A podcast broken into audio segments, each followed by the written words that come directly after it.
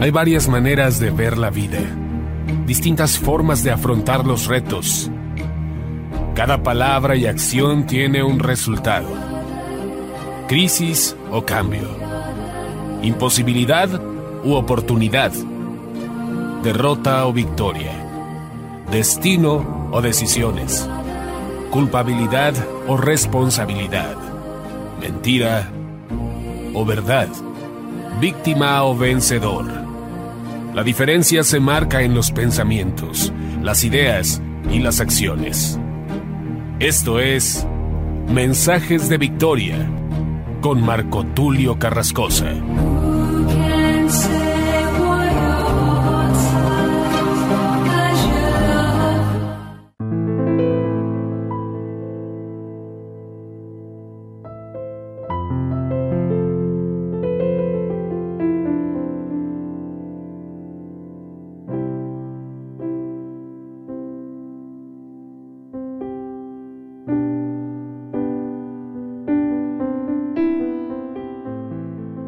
Hermanos y amigos, qué gusto saludarles nuevamente a través de la radio, a través de internet.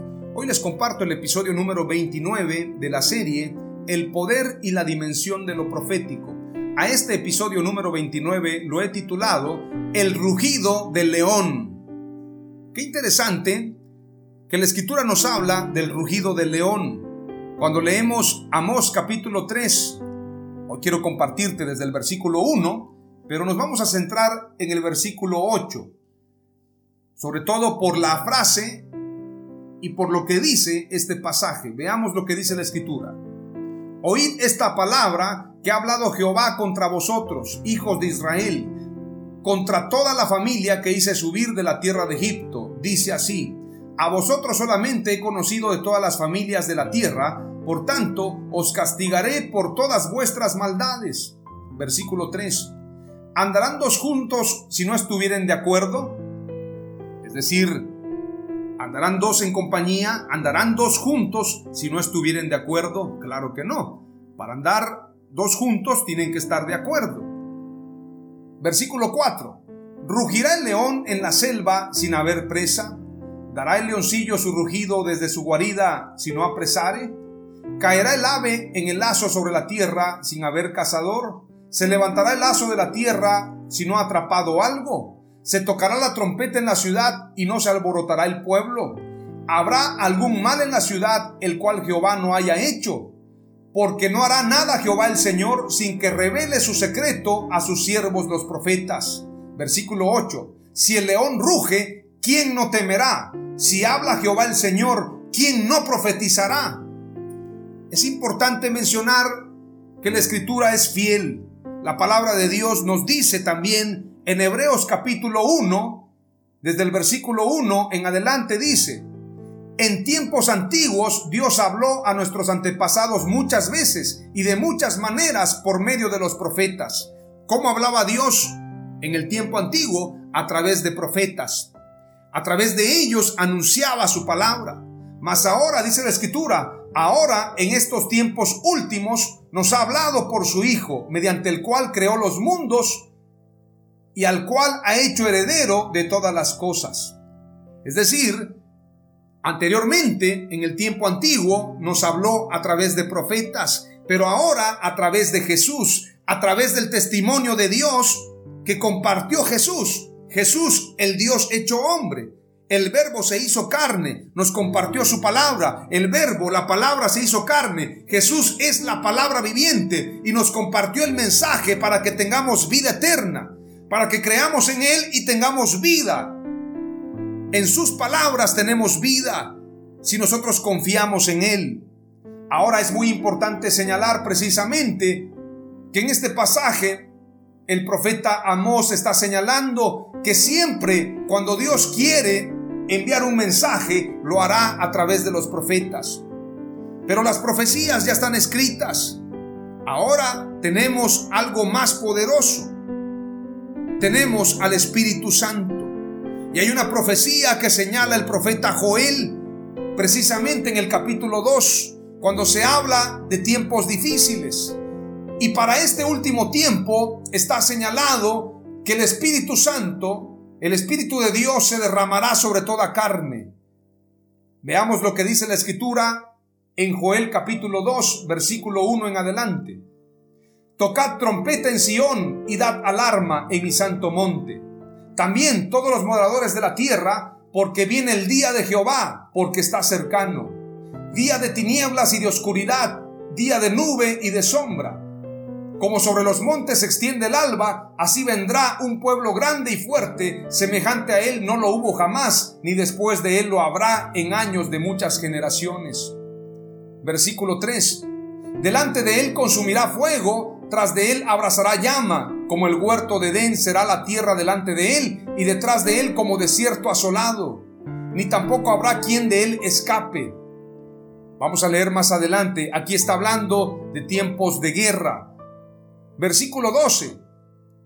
Por eso pues ahora dice Jehová, convertíos a mí con todo vuestro corazón, con ayuno y lloro y lamento. Rasgad vuestro corazón y no vuestros vestidos, y convertíos a Jehová vuestro Dios, porque misericordioso es y clemente, tardo para la ira y grande en misericordia, y que se duele del castigo.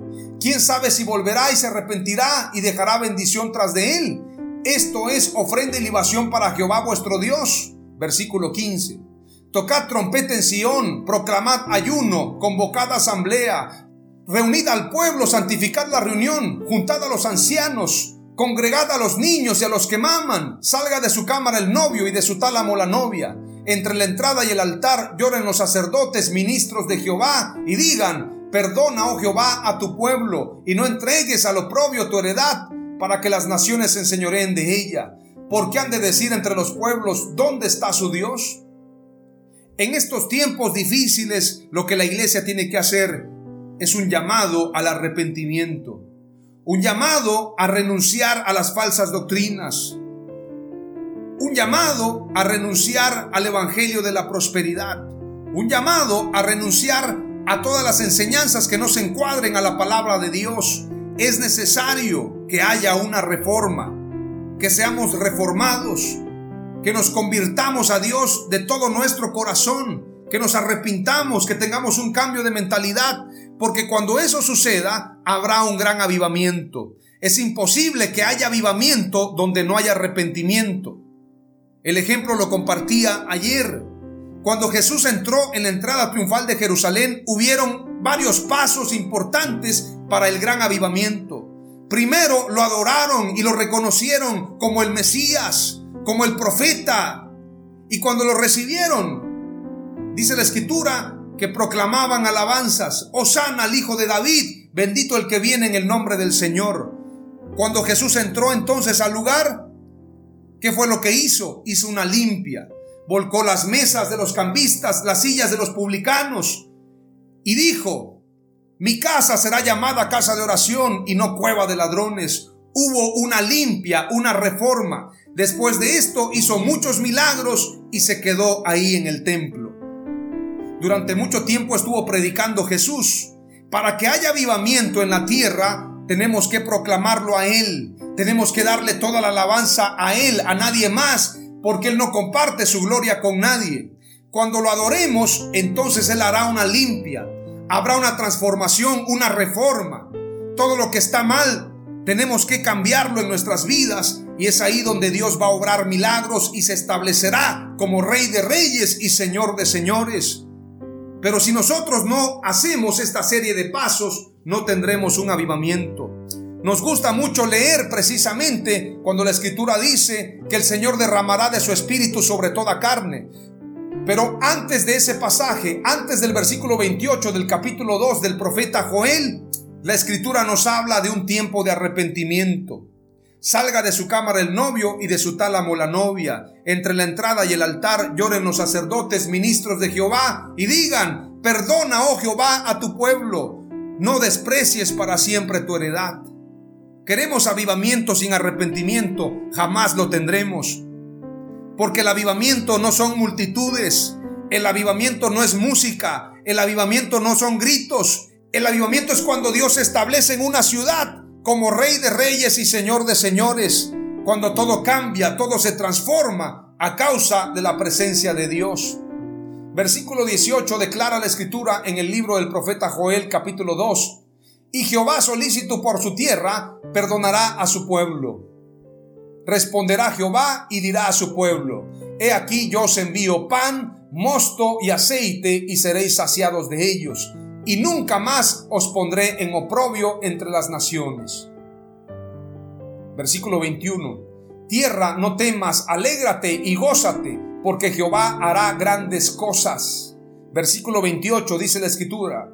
Y después de esto derramaré mi espíritu sobre toda carne, y profetizarán vuestros hijos y vuestras hijas, vuestros ancianos soñarán sueños, y vuestros jóvenes verán visiones. Y también sobre los siervos y sobre las siervas derramaré mi espíritu en aquellos días.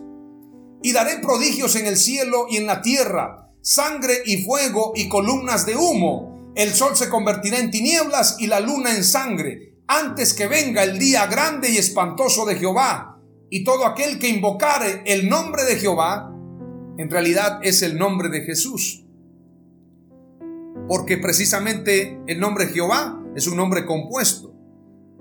Recordemos que las letras que aparecieron a Moisés, precisamente según lo que enseña la Torá, son IHWH. No es Jehová, aunque nuestra escritura dice Jehová, pero la escritura también dice en el Nuevo Testamento, el que invocara el nombre del Señor. ¿Cuál nombre? El nombre que es sobre todo nombre que se nombra en cielo, en tierra y debajo de la tierra. El nombre de Jesús. Cuando la gente clame, invoque el nombre de Jesús, todos aquellos que invoquen su nombre serán salvos. Porque en el monte de Sión y en Jerusalén habrá salvación, como ha dicho el Señor, y entre el remanente al cual Él habrá llamado. Entonces en el último tiempo habrá profecía conforme a lo que está escrito, conforme al testimonio de Jesús. El rugido del león se escuchará en el último tiempo. Hoy te comparto tres palabras clave del episodio número 29 titulado El rugido del león. Número uno, cuando caminamos con Dios es imposible no profetizar.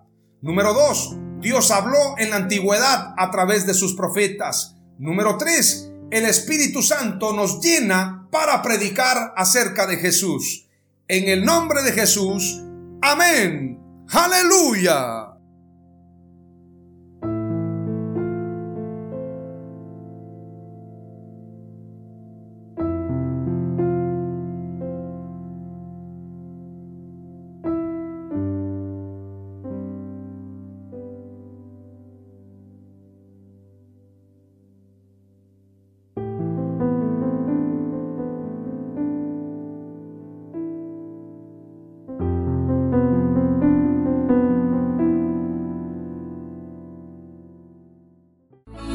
Esto fue Mensajes de Victoria con Marco Tulio Carrascosa. Gracias por escucharnos y seguirnos en nuestras redes sociales. Si deseas invitarnos a tu ciudad, escríbenos por inbox o al WhatsApp 961 66 882 99 961 66 882 99.